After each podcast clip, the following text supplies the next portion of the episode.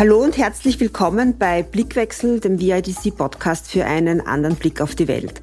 Mein Name ist Sibylle Straubinger, ich bin die Direktorin des VIDC, des Vienna Institute for International Dialogue and Cooperation.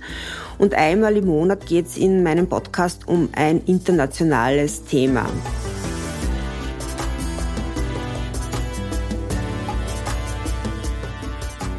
Diesmal um die Unordnung der Welt oder vielleicht ein bisschen positiver formuliert, um die Neuordnung der Welt, die gerade zu passieren scheint. In den letzten Jahren ist die Welt geprägt von großen und von multiplen Krisen. Inflation, Energiekrise, Pandemie, Klimakrise, autokratische Entwicklungen das ist für uns alle sehr deutlich spürbar. Und darüber hinaus wird es aber immer deutlicher, dass sich auch das globale Machtgefüge verändert, neu ordnet. Der wirtschaftliche Aufstieg Chinas, ein Angriffskrieg auf europäischem Boden, die Zurückhaltung afrikanischer, aber auch asiatischer Staaten bei den Sanktionen gegen Russland, ganz aktuell der Terrorangriff der Hamas auf Israel. Eine explosive Situation für die gesamte Region gibt viele Beispiele, viele Indizien, dass diese Welt ordentlich in Bewegung geraten ist. Die Frage, die offen ist, ist, wohin führt das alles? Wie wird so eine neue Weltordnung, wie kann so eine neue Weltordnung aussehen? Das ist ein sehr großes Thema, so groß, dass ich das heute gleich mit zwei Gästen behandeln möchte und mich äh, diesen Fragen auch annähern möchte. Zum einen ist das Belacho Gebrewold. Er ist ein äthiopisch-österreichischer Politikwissenschaftler, Professor an der FH Management Center Innsbruck, lehrt auch an der Uni Innsbruck internationale Beziehungen und hat mehrere Gastprofessuren im Bereich International Relations. Mein zweiter Gast ist Heinz Gärtner, ebenfalls habilitierter Politikwissenschaftler.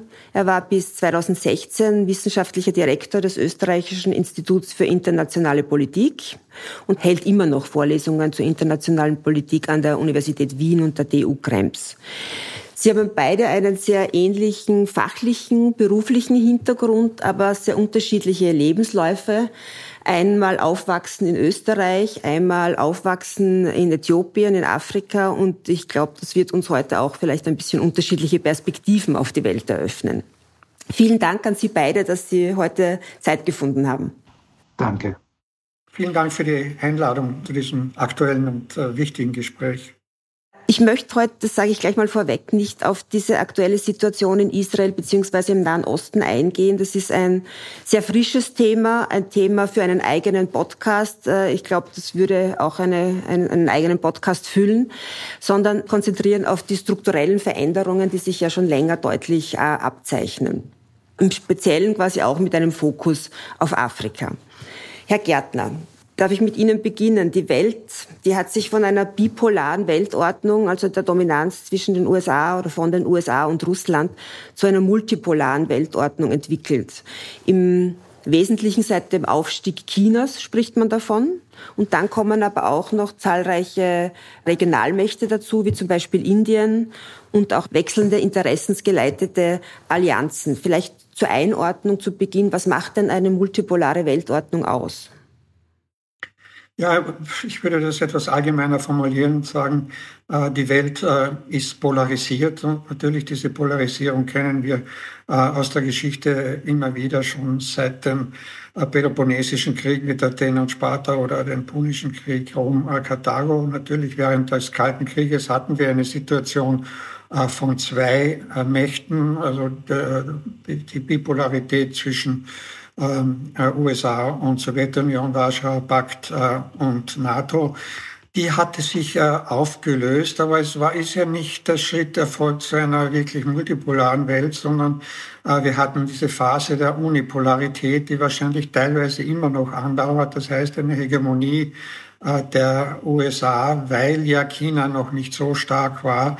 Die Sowjetunion war verschwunden mit dem Warschauer Pakt. Und diese äh, Unipolarität war natürlich, obwohl das Politologen sagen, mit einer äh, der hegemoniale Frieden nicht äh, unbedingt friedlich. Wir wissen, in diese Phase sind die Kriege gefallen, Afghanistan, Irak, Balkan, Kriege. Aber es gibt nach einer, einer amerikanischen Untersuchung die alle äh, US-Interventionen seit 1775 ähm, gezählt haben, so 400, fällt die größte Anzahl der Interventionen äh, in diese Phase der Unipolarität, also seit 1989, folgende 20 Jahre etwa. Also es dauerte, wie gesagt, immer noch ein bisschen an. Also 25 Prozent, also durchaus kein hegemonialer Friede. Jetzt sagen Sie, wie so eine multipolare äh, Welt vielleicht ausschaut. Äh, ich würde mal sagen, Multipolarität ist ein bisschen ein Euphemismus. Ähm, äh, die amerikanischen Sicherheitsstrategien sprechen eher von einer Großmachtkonkurrenz, was eher zutrifft. Also das wird sich nach dem Ukraine-Krieg etwas ändern, weil Russland geschwächt sein wird. Aber die USA sprechen davon, USA, China, Russland, Russland ja natürlich auch als Nuklear äh, macht. Äh, die Multipolarität, die so oft angesprochen wird, spielt sich unterhalb dieser Großmarktkonkurrenz ab. Sie erwähnt habe, also äh, Indien, Brasilien, auch die Europäische Union kann man dazu zählen. Und sehr viele Mächte, Staaten sprechen gerne von Multipolarität, weil sie sich selbst als Pol betrachten wollen, vor allem also China und auch Russland, aber die Europäische Union ebenso. Ah, ich möchte etwas warnen davor, sozusagen diese Multipolarität, also jetzt also als eine äh, friedlichere äh, Welt anzusehen, weil Multipolarität ohne Multilateralismus ist extrem gefährlich. Wir hatten Multipolarität vor dem Ersten Weltkrieg, vor dem äh, Zweiten Weltkrieg. Also unter Multilateralismus, vielleicht kommen wir dann später noch äh, mhm. darauf zu sprechen, ist eigentlich äh, verschwunden. Also wir haben eine Großmachtkonkurrenz, die zu einer neuen Bipolarität wahrscheinlich führen wird zwischen China äh, und den äh, USA, weil Russland wird als zweitdrittrangiges Land mit Nuklearwaffen absinken. Wirtschaftliches hat es ohnehin nur die Größe von Australien. Also wir haben jetzt sozusagen von der Bipolarität zur Bipolarität China, USA jetzt aber ohne wirklich wirksamen Multilateralismus. Und ich sehe das also als, als sehr gefährliche Situation mhm. an. Vielleicht äh, kann ich da eh gleich übergehen zum Thema und zur Frage der UNO die ja verstärkt äh, in der Kritik steht, in den letzten Jahren eigentlich schon, insbesondere durch die Blockaden im Sicherheitsrat, die Lösungen äh, verhindert. Gleichzeitig ist die UNO die einzige globale Institution, wo in der Generalversammlung alle 193 Mitgliedstaaten eine Stimme haben, also One Country, One Vote Prinzip. Das heißt, es braucht Reformen, ich glaube, da sind sich alle einig, äh, damit die UNO besser funktioniert. Äh, welche könnten denn das sein? Vielleicht Herr Gebrewold, wenn Sie beginnen möchten. Ja, vielen Dank. Es ist, also für mich in der internationalen Politik ist die Zusammenarbeit der Staaten, äh, in diesem Fall Multilateralismus, ist keine äh, karitative äh, Akt oder kein karitative, keine karitative Organisation, sondern Staaten agieren aus Interesse. Wenn, wenn sie kooperieren, sind sie auch von, von Interesse geleitet. Äh, ob es Multilateralismus oder bipolare oder Bilateralismus ist, sind, sind Interessen dabei. Aber ich glaube, ein großes Missverständnis in meinen Augen ist, man erwartet von UN oder vom UN-Sicherheitsrat, ähm, was diese Organisation, die Institution gar nicht rausgeben kann. Weil äh, bildlich gesprochen, der UN-Sicherheitsrat oder die UN-Generalversammlung oder als Institution kann so viel rausgeben, was man, man was, was man rein, rein tut, reingibt. Ja? Also das heißt, ähm, wie so viel man kooperiert, kommt man auch, bekommt man auch so viel Ergebnis. Und die Staaten kooperieren, wenn sie sehen, dass es Interesse dabei ist, was für sie rauskommt. Ja. Und die Blockade des UN-Sicherheitsrates ist es eigentlich absehbar, weil die Staaten nicht aus, aus Nächstenliebe, sondern aus eigenem Interesse handeln. Und, und ich glaube, wir haben ein falsches Verständnis von UN-Sicherheitsrat, weil ob es Russland oder UdSSR damals oder USA heute, sie sind, sie agieren oder nicht agieren, wenn sie wissen, dass agieren oder nicht agieren in ihrem Interesse mhm. ist. Und das ist ein grundsätzliches Problem, was wir als Bevölkerung von dieser Institution erwarten. Selbst militärische Aktionen oder Friedenseinsätze in vielen Ländern, ähm, in, in afrikanischen Ländern zum Beispiel, die, die Genehmigung oder Unterstützung durch den UN-Sicherheitsrat war immer so, wenn das Interesse des UN-Sicherheitsrates, das heißt der Mitgliedstaaten, nicht so stark betroffen ist oder ihnen es gewissermaßen egal ist, gibt es auch kein Problem in den militärischen Einsätzen. Und wenn es aber das Interesse von einem oder anderen UN-Mitglied Rates betroffen ist, sie blockieren es, äh, weil sie dadurch ein, ein, ein, ein Nachteil entsteht. Also paradoxerweise Friedenseinsätze finden nicht statt, wenn kein Interesse, kein unmittelbares Interesse dabei ist, mhm. wo diese Militäreinsätze stattfinden. Mhm. Und daher ist für, für mich, ich wünsche mir, dass Multilateralismus wirklich vorangeht. Aber Multilateralismus ist eher, eher ein, ein Mittel zum Zweck der, der großen Mächte und nicht jetzt als, als moralische Institution, um Probleme zu lösen. Das erinnert mich ein bisschen äh, daran, dass ich in letzter Zeit oft gelesen habe, wir sind äh, von einer wertebasierten Außenpolitik zu einer interessensgeleiteten Außenpolitik äh, gekommen. Aber wie lassen sich diese Interessen in einem Gremium wie der UNO dennoch abbilden, mit allen Schwächen, die das hat natürlich auch, äh, so ein Gremium. Herr Gärtner, welche Reformen sehen Sie, die notwendig sind? Ja, ich würde mal sagen, die äh, Vereinten Nationen sind natürlich eine äh, interessante Konstruktion und im Prinzip ist sie nicht so schlecht konstruiert. Sie vereint nämlich beides, multilateral, also äh, das, das Staateninteresse, wie Herr Gebrewold gesagt hat, aber auch äh, gemeinsames äh, Interesse. Also das Staateninteresse der Großmächte ist vor allem natürlich gegeben durch die äh, Einspruchsmöglichkeit oder Vetomöglichkeit im Sicherheitsrat. Aber die, die Vereinten Nationen bestehen ja auch aus anderen Gremien und außerdem ist der Sicherheitsrat ja nicht in allen Fragen äh, blockiert. Es sind diese großen Fragen, wo Großmächte natürlich unterschiedliche äh, Interessen haben, aber nach wie vor werden 70 äh, Prozent von Beschlüssen im äh, UNO-Sicherheitsrat also auch äh, einstimmig gefasst oder auch mit den Stimmen also der Großmächte, wie eben auch Friedenseinsätze. Ich muss das sagen, das klingt zwar etwas äh, ketzerisch jetzt, aber die Vetomöglichkeit ist schon auch ein Blockierer gegenüber unilateralen äh, Aktionen von Großmächten, dass sozusagen man eine andere Staaten verhindern können, dass sozusagen sich der Unilateralismus da äh, durchsetzt. Äh, dass bestimmte Staaten nicht vertreten sind. Das muss man sich natürlich äh, dabei äh, überlegen, wie man das reformieren kann. Es gibt verschiedenste Vorschläge. Aber der Multilateralismus geht ja über die Vereinten Nationen hinaus.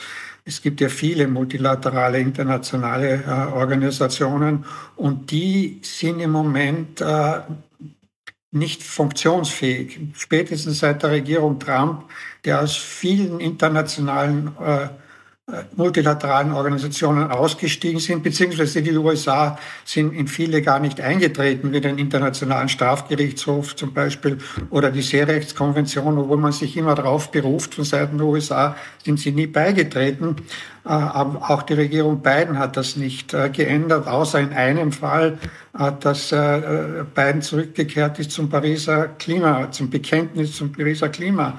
Abkommen. Alle Rüstungskontrollabkommen sind faktisch nicht mehr funktionsfähig. Eines gibt es noch, den Atomwaffensperrvertrag, aber sonst ist sozusagen da Rüstungskontrolle nicht mehr sozusagen ein bremsender Faktor bei einer Polarisierung, bei, bei, einer, bei einer Welt, die also ständig äh, aufrüstet. Also ich sehe der sozusagen, es ist nicht nur die Vereinten Nationen, aber die anderen multilateralen Organisationen sind auch nicht funktionsfähig. Und deswegen in einer polarisierten Welt ohne funktionsfähige multilateralen Organisationen, also die, die, es ist eine sehr, sehr gefährliche Situation, wenn man da nicht neue Mechanismen jetzt äh, einführen oder erfinden würde.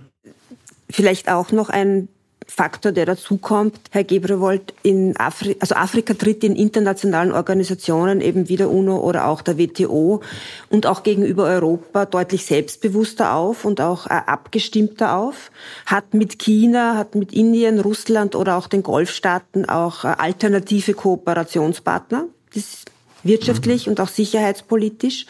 Wie soll sich äh, Europa auf diese neue Realität einstellen oder auf was sollte sich Europa einstellen aus Ihrer Sicht? Ja, das ist äh, früher, vor vielleicht 20, 30 Jahren, ich glaube, hätte Europa oder auch niemand daran gedacht, dass irgendwelche regionale Mächte jetzt aufstehen und, und äh, die Europäische Union oder die westliche Welt in Frage stellen würden. Und da ist, man ist nicht darauf vorbereitet, äh, weil irgendwie das nicht so ähm, realistisch damals vorkam.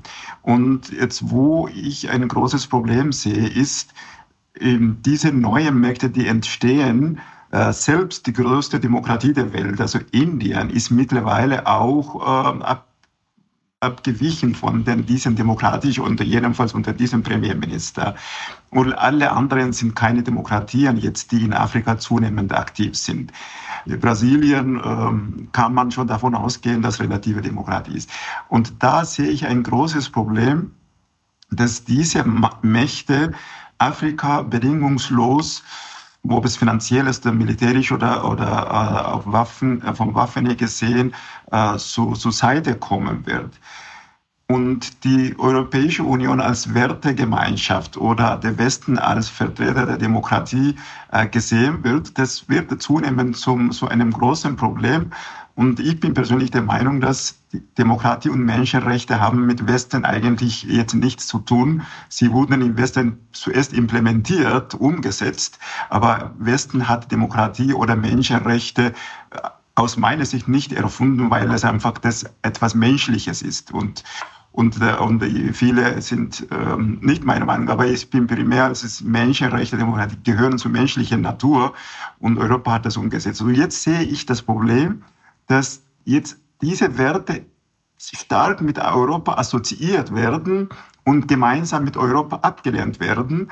Und die West oder die nicht westlichen Akteure, vor allem Russland und China, ähm, Afrika gegen Europa mobilisieren, nicht weil sie mit, für Afrika arbeiten oder so Gunsten Afrikas primär arbeiten wollen, sondern äh, oder unter anderem würde vielleicht besser gesagt gegen den Westen mobilisieren.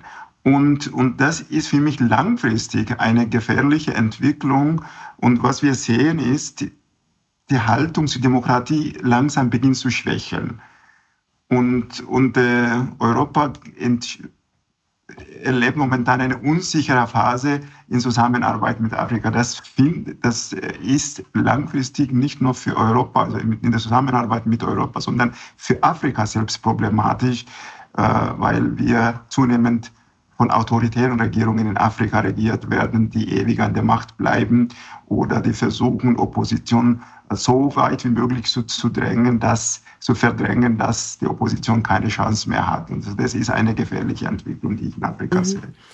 Das Zurückdrängen der Demokratie ist ja in Afrika ein Thema natürlich. Wir hatten in, den letzten, in der letzten Zeit im frankophonen Afrika sieben erfolgreiche Putsche der Raum für Opposition, Zivilgesellschaft wird enger, aber es ist ja auch ein Thema, muss man sagen, im global, also wenn man es global betrachtet, also auch in Europa, wenn man sich Ungarn ansieht, Polen ansieht, Sie haben es auch erwähnt, also Indien, also es gibt viele Staaten, wo dieses liberale westliche Modell der Demokratie in Gefahr ist zumindest.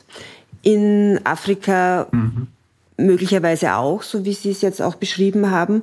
Und ähm, vielleicht auch noch im Zusammenhang dessen die Frage, Afrika wurde jetzt, also welche Bedeutung es für Afrika hat, dass neben Südafrika heuer eben auch die Afrikanische Union bei den G20 aufgenommen wurde und auch äh, Äthiopien in die BRICS-Staaten aufgenommen wurden. Die BRICS-Staaten vielleicht noch zur Erklärung sind ein loses Wirtschaftsbündnis bisher gewesen von Brasilien, Russland, Indien, China und Südafrika, ist jetzt erweitert worden um sechs äh, Staaten, durchaus auch autoritäre Staaten darunter, autoritär geführte Staaten.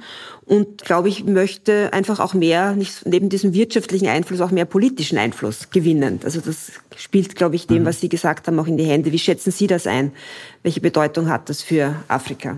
Ganz kurz gesagt, keine große Bedeutung. Das Hauptproblem Afrikas ist, wenn es langfristig um Demokratie und bessere wirtschaftliche und politische Institutionen geht, zuerst muss es von, von also innen, innerhalb von jeweiligen afrikanischen Land bessere politische und ökonomische Institutionen geben.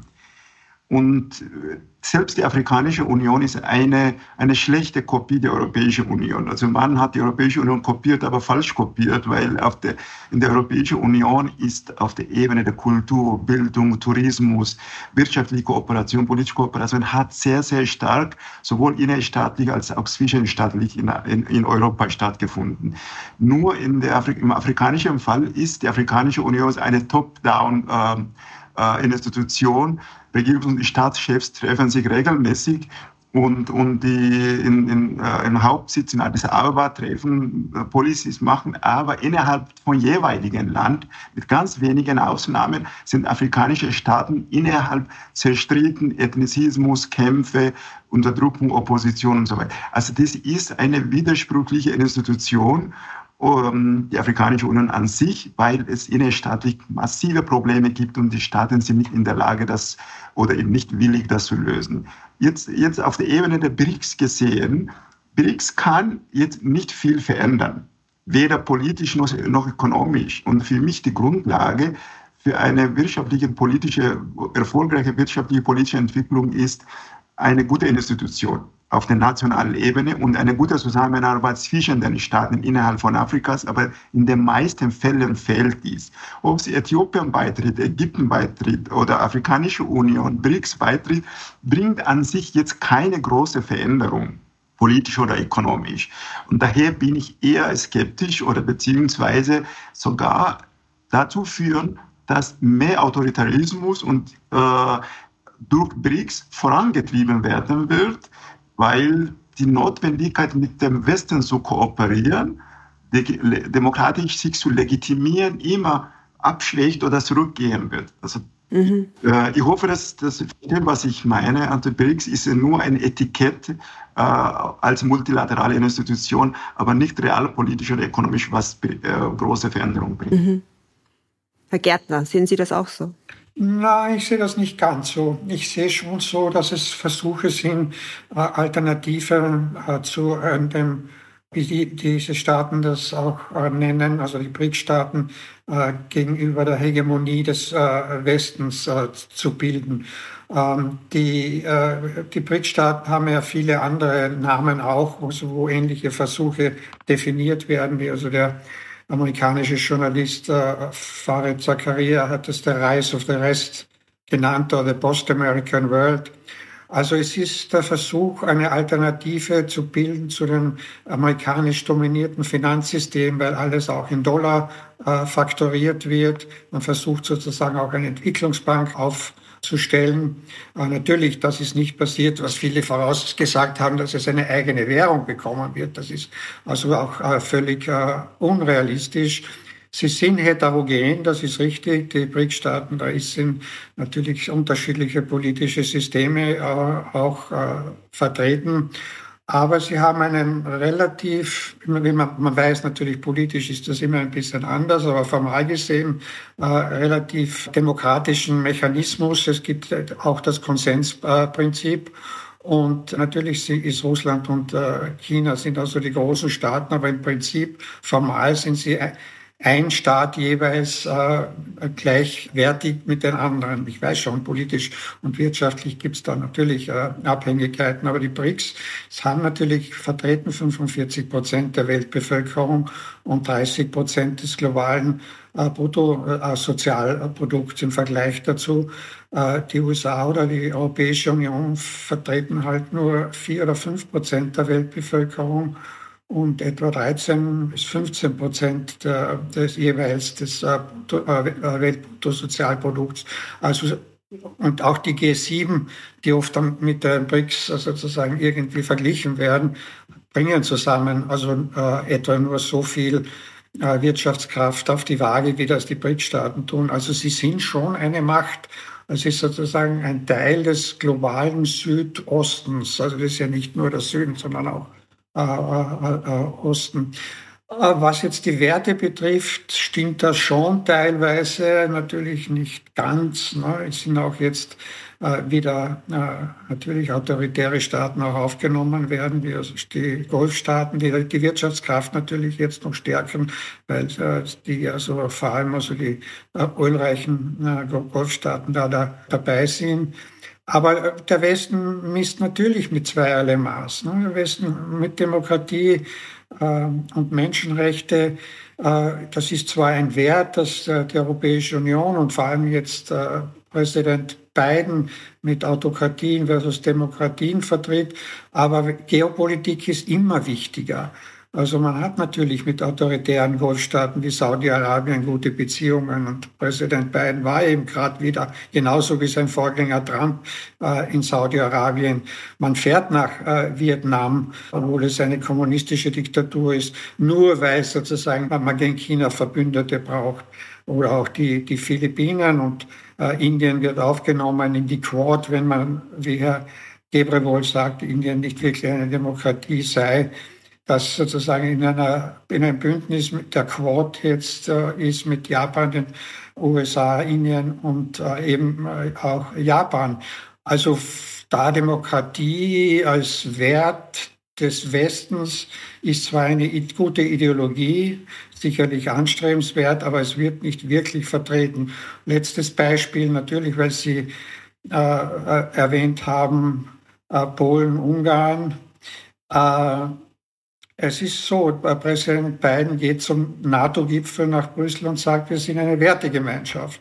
Und dann kommt am nächsten Tag die Europäische Union und sagt, na ja, Türkei, Polen, Ungarn, na, die teilen nicht wirklich unsere Werte. Also dieser doppelte Standard, der verschreckt natürlich schon viele Staaten im, globalen Süden und sagt, ihr wollt uns Demokratie, Menschenrechte beibringen und was tut sie in Wirklichkeit? Ne?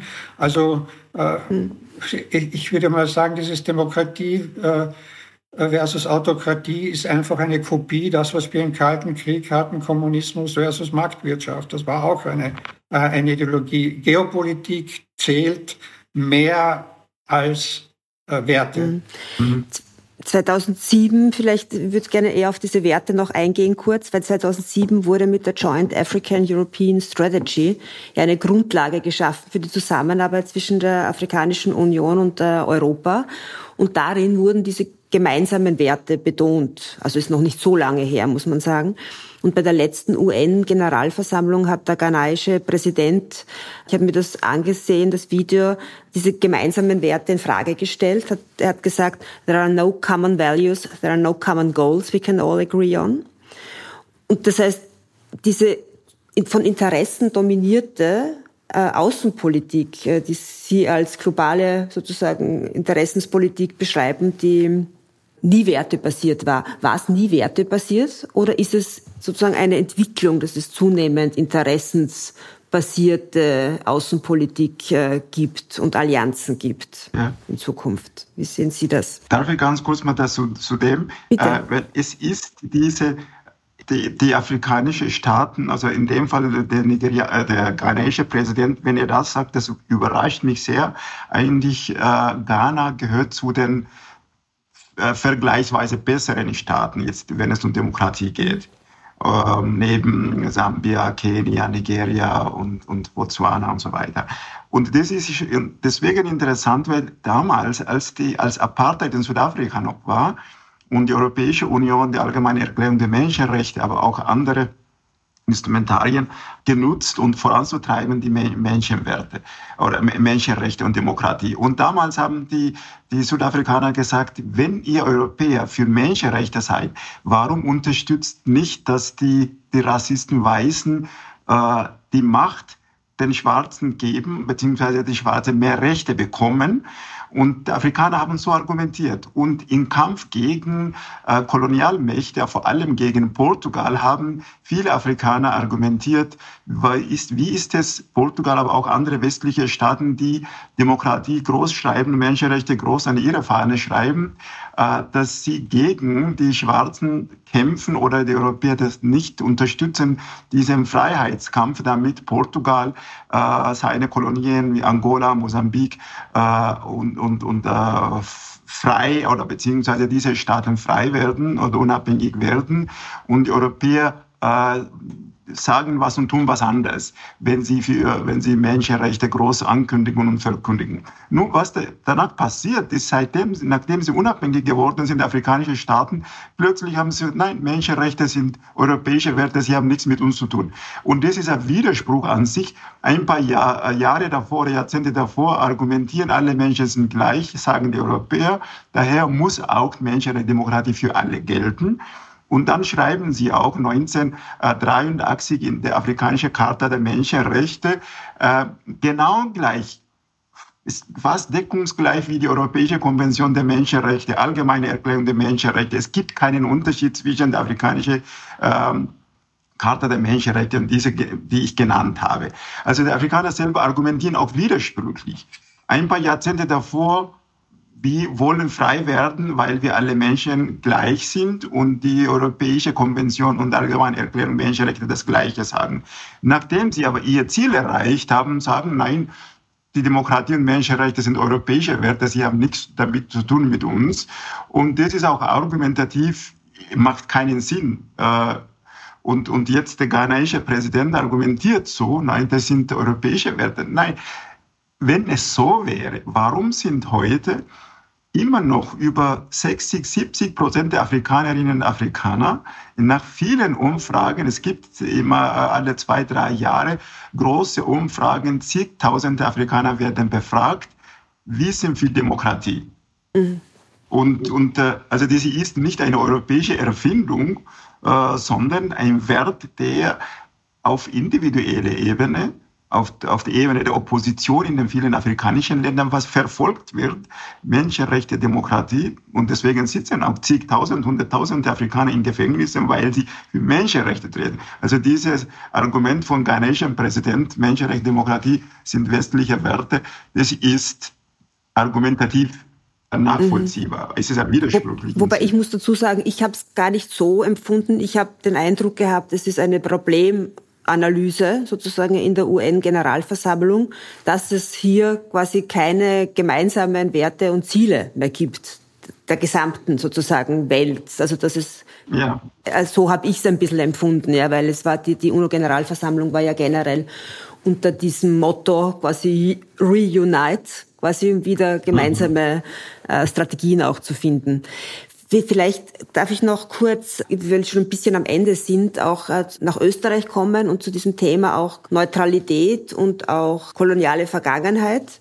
Da gibt's sozusagen zum einen immer wieder auch äh, Signale aus Afrika, dass äh, es mit Österreich eben keine koloniale Vergangenheit gibt, dass die Neutralität ein zusätzlicher Faktor ist, auch der eine Zusammenarbeit begünstigt und besser vorstellbar macht, auch mit sozusagen neben all der Skepsis, die jetzt eben auch äh, anderen wie Frankreich gegenüber steht. Was wäre denn eine Möglichkeit für Österreich, äh, aktive Neutralitätspolitik zu gestalten im Hinblick eben auf eine positive Rolle, die man einnehmen könnte in Zusammenarbeit mit Afrika? Vielleicht äh, das an Sie, Herr Gebrewold, auch, wo Sie da Potenzial sehen und vielleicht an den Herrn Gärtner auch die Frage, was quasi ist überhaupt äh, möglich im Rahmen einer EU-Außenpolitik, deren Bestandteil wir ja auch sind als äh, europäisches Mitgliedsland? Ja, na, natürlich. Also äh, ich, ich spreche jetzt mehr normativ. Äh, was Neutralität leisten sollte und was Österreich tun könnte und äh, nicht, was Österreich nicht wirklich tut. Und das ist sozusagen jetzt, glaube ich, muss man einen, einen äh, Unterschied äh, machen.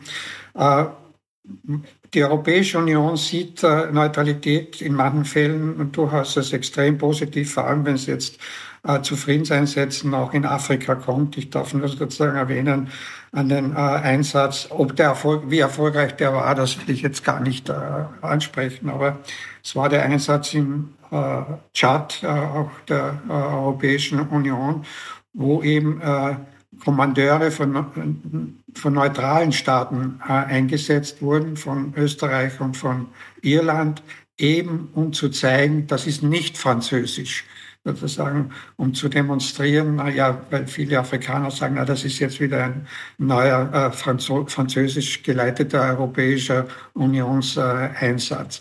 Also diese diese Vorteile hätten natürlich neutrale Staaten, wenn man sie auch äh, äh, nützen würde. Äh, zur Jetztzeit, äh, gerade jetzt, wo Finnland und Schweden, also jetzt der NATO beitreten, beziehungsweise beigetreten sind. Mit Finnland äh, verringert sich die Anzahl der Staaten in der Europäischen Union, die diese Rolle der Verbindung zum globalen Süden äh, einnehmen können. Und Österreich ist faktisch der einzige relevante, ich will jetzt Irland und Malta und vielleicht ein bisschen Zypern nicht darunter spielen, äh, deren Wichtigkeit, aber Österreich wäre der einzige relevante Staat, der denselben Status hat wie die meisten Staaten des globalen Südens nämlich nicht äh, äh, bündnisgebunden und nuklearwaffenfrei. Natürlich haben wir Staaten im globalen Süden, die auch Nuklearwaffenstaaten sind, wie also Indien und äh, Pakistan, aber dennoch Österreich ist auch vom Staatsvertrag her und von einem Verfassungsbeschluss her nuklearwaffenfrei und eben neutral. Und da hätte Österreich die Möglichkeit, eine Brücke zu bilden zu den äh, Staaten im äh, globalen Süden, die sich ja definieren zunehmend, gerade also jetzt mit dem Krieg und der Ukraine, äh, sagen sie, betonen sie ihre äh, Unabhängigkeit und nicht Pachtgebundenheit. Und das sieht man ja auch bei den Abstimmungen äh, in, den, in der Generalversammlung der äh, Vereinten äh, Nationen, wo sich eben viele äh, enthalten haben in dieser äh, in, bei diesen Abstimmungen. Vor allem, wenn es darum geht, dass sie sozusagen auch ihre äh, Souveränität äh, aufrechterhalten wollen. Früher hat das wahrgenommen, diese Rolle äh, Jugoslawien. Äh, Jugoslawien war ein Teil der neutralen und nicht pachtgebundenen Staaten in Europa. Und diese Gruppe hat eine sehr wichtige Rolle gespielt bei der Auf, beim Aufsetzen des KSCD-Prozesses, der Konferenz über Sicherheit und Zusammenarbeit in Europa. Und ohne diese N- und N-Staaten, also Non-Aligned und Neutral, Staaten wäre wahrscheinlich dieser KSCD-Prozess und der äh, Gipfel von Helsinki 1975 nicht zustande gekommen. Und Jugoslawien war gleichzeitig eine führende, hat eine führende Rolle gespielt in der blockfreien Bewegung im, im Süden. Also durchaus man kann sagen, ja, Jugoslawien war irgendwie teilweise kommunistisch, nicht ganz demokratisch, alles richtig. Sozusagen, aber manchmal muss man Außenpolitik von äh, äh, innenpolitischen Entwicklungen auch auseinanderhalten können. Wenn, wenn wir nur, das ist jetzt in Klammern gesagt, nur mit Demokratien zusammenarbeiten wollen, müssten wir mit 60 Prozent der Staaten in der Welt könnten wir sozusagen keine Kooperation aufstellen. Sozusagen, das war auch ja damals dass man Rüstungskontrollverträge mit der Sowjetunion gemacht hat. Also man mhm.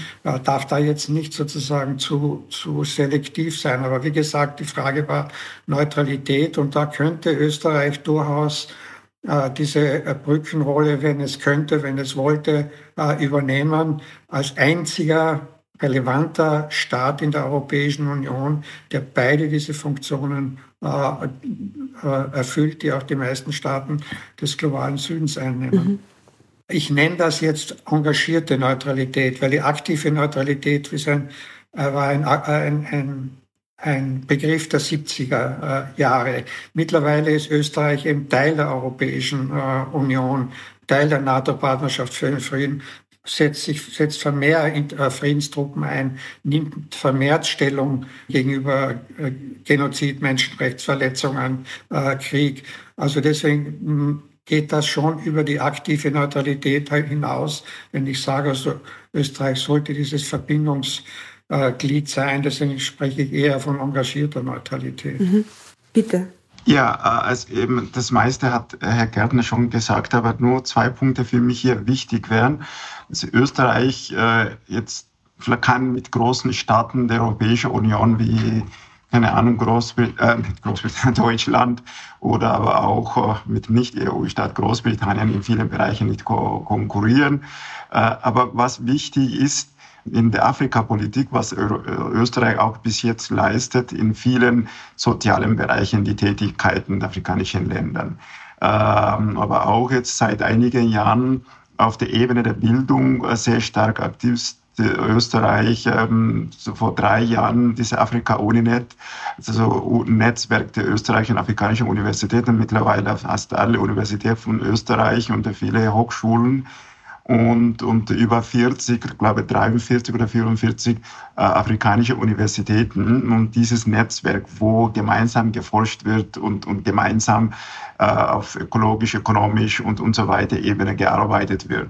Und das ist die Initiative äh, Österreich, das ist äh, finanziert durch im größten Teil oder fast ausschließlich von, von österreichischen Seite. Ich glaube, da sehe ich ein Potenzial, äh, jetzt nicht unbedingt vielleicht mit Neutralität was zu tun hat, sondern ähm, aber auch wie Soft Power, wie es heißt, äh, auf der Ebene der Bildung, auf der Ebene der Kultur und, und Forschung, Technologie und, und so weiter. Ich glaube, das ist ein wichtiger Bereich, was Österreich einen, äh, etwas leisten kann in dieser, im Rahmen von Afrika Uninet. Das andere ist, ich bin ich, äh, einer, der viel von Institutionen hält also innerstaatliche Institutionen, die Demokratie und Rechenschaftspflicht und, äh, und dass die politischen und ökonomischen Institutionen funktionieren, das ist die Basis für eine erfolgreiche innerstaatliche, aber auch zwischenstaatliche oder globale Kooperation. Österreich oder Europa kann viel machen, wenn die institutionelle Grundlage nicht gegeben ist dass auf der, auf der afrikanischen Seite gute Regierungsführung, politisch und ökonomisch, solange das nicht gegeben ist, von außen kann wenig was verändern. Und afrikanische Staaten leider verfallen zu, zu diesen Opfermentalität zurück. Wir sind Opfer der Geschichte, Sklaverei in Kolonialzeit. Am vielen, fast an allem ist der Westen und die Kolonialzeit schuld und die, die, die Chinesen und die Russen kommen und ohne irgendwelche Bedingungen zu stellen. Also da entwickelt auf der politischen Ebene und sage es bewusst, auf der politischen Führungsebene diese Opfermentalität und Sündenbock-Mentalität gegen den Westen, wenn, wenn sie das nicht überwinden, Kooperation außen, von außen kann wenig verändern. Also wenn man das ernst nimmt, wirklich Wohlstand und Sicherheit in afrikanischen Staaten, auch als Grundlage für eine, für einen sicheren, für eine sichere Welt, dann ist es wirklich eine funktionierende politische, ökonomische Institution unabdingbar. Und die Afrikaner auch diese Mentalität von Opfermentalität über, müssen überwinden. Mhm. Und Europa kann Afrika nicht retten. Und jeder Staat agiert aus eigenem Interesse. Und ich glaube, das ist die, das, das, was Afrikanern leider sich schwer tun, einmal in der Macht, ewig an der Macht zu sein. Und diese innere Zerrissenheit, ethnisierte Politik, äh, nicht fähig, das zu überwinden. Und jährlich über um die 6, 7 Milliarden äh, US-Dollar verlassen Afrika als Kapitalflucht und, und 74 bis zu 50 Milliarden kommen als Entwicklungshilfe jährlich nach, nach Afrika. Und trotzdem, äh, viele Staaten entwickeln sich politisch und ökonomisch in eine schlechte Richtung. Also das heißt, zusammenzufassen, innerstaatliche äh, Berechenbarkeit essentiell für eine erfolgreiche internationale Zusammenarbeit und Multilateralismus in Afrika. Vielen Dank. Ich es ist ein großes Thema und ein breites Thema. Wir könnten jetzt noch eine, eine halbe Stunde ganz sicher äh, darüber auch diskutieren und viele andere Aspekte sind noch gar nicht angesprochen worden. Aber wir sind schon ein bisschen über der Zeit jetzt auch äh, bei diesem Podcast und äh, ich muss leider zu einem Ende kommen. Und ich würde aber gerne enden, indem ich Sie beide noch frage nach etwas, das Ihnen auch Hoffnung gibt, dass sich all diese Unordnung der Welt äh, doch zu einer friedlicheren, zumindest der neuen äh, Ordnung auch wieder formen wird. Das heißt, schwierige Themen, ich glaube, belastet für alle sozusagen, wie dieser Zustand der Welt jetzt gerade ist und deswegen sozusagen mit einem kurzen, vielleicht Hoffnungsschimmer würde ich gerne enden und Sie bitten darum. Okay, äh, vielleicht, vielleicht mit einem kurz, Zitat bitte. beginne ich. Ganz kurz nur bitte. ja. Einem Zitat beginne von Homer in, in den Iliaden einmal gesagt, es gibt nicht Miserables als den Mensch unter den atmenden Kreaturen, hat Homer damals gesagt. Das ist das Pessimistische, wovon ich ausgehe, aber trotzdem gebe ich Optimismus und das ist, es sind extrem viele Afrikanerinnen und Afrikaner an Demokratie und und, und äh, Menschenrechte glauben. Und äh, daher habe ich auch diese Zahl äh, vorhin gesagt. Daher bin ich sehr optimistisch. Globale Zusammenarbeit und, und Gleichheit, Freiheit, Demokratie äh, ist ein großer Wert in Afrika. Das gibt mir viel Hoffnung. Das gibt mir auch sehr viel Hoffnung. Bitte. Herr Gärtner. Äh, ja, ja ich, es gibt natürlich viele Beispiele. Also immer in Zeiten von hohen Spannungen und Nachkriegen gibt es Versuche, Friedensordnungen zu schaffen, die teilweise erfolgreich waren oder zeitweise, sagen wir so, manche nicht äh, so sehr. Ich möchte nur eines erwähnen. Man könnte jetzt mehrere aufzählen, aber das lassen Sie mich nicht mehr. aber ich möchte nur eines erwähnen. Das ist das, der Wiener Kongress äh, von 1815 nach den Napoleonischen Kriegen, wo die äh, Kriegsmächte dann eine Ordnung geschaffen haben, die ganz ähnlich war der Idee äh, der Vereinten Nationen. Also ein Mächtegleichgewicht und gleichzeitig gemeinsame Normen zu entwickeln. Und das hat den Frieden in Europa 100 Jahre gesichert. Allerdings hat es in der Mitte des Jahrhunderts die Einigungskriege beginnend mit dem Krimkrieg gegeben, aber mehr oder weniger hat es geholfen. Der Nachteil war natürlich, dass man äh, diesen auch Kolonialmächten freie Hand in der sogenannten Dritten Welt gelassen hat, äh, wo die ihre weiter in ihre Kolonialpolitik verfolgt haben. Aber es war eine Friedensordnung, die eigentlich sehr gut gehalten hat. Und das wäre ein, also äh, der Wiener Kongress wäre eine Möglichkeit, ein Modell, das man andenken sollte jetzt in dieser, in dieser Zeit. Vielen Dank. Ich danke Ihnen sehr herzlich für das spannende Gespräch. Danke Ihnen. Danke, Herr Straubinger. Danke Ihnen auch. Danke. Das war ein Blickwechsel zur Unordnung der Welt, einem neuen Machtgefüge, das sich abzeichnet, der Frage, wie so eine neue Weltordnung aussehen könnte und auch der Frage, wie kommt man eigentlich dorthin. Schwierige Fragen, auf die es noch keine klaren Antworten gibt und die uns noch länger beschäftigen werden. Geben Sie inzwischen die Hoffnung nicht auf, es werden auch wieder ruhigere Zeiten kommen. Bis zum nächsten Blickwechsel im November. Alles Gute.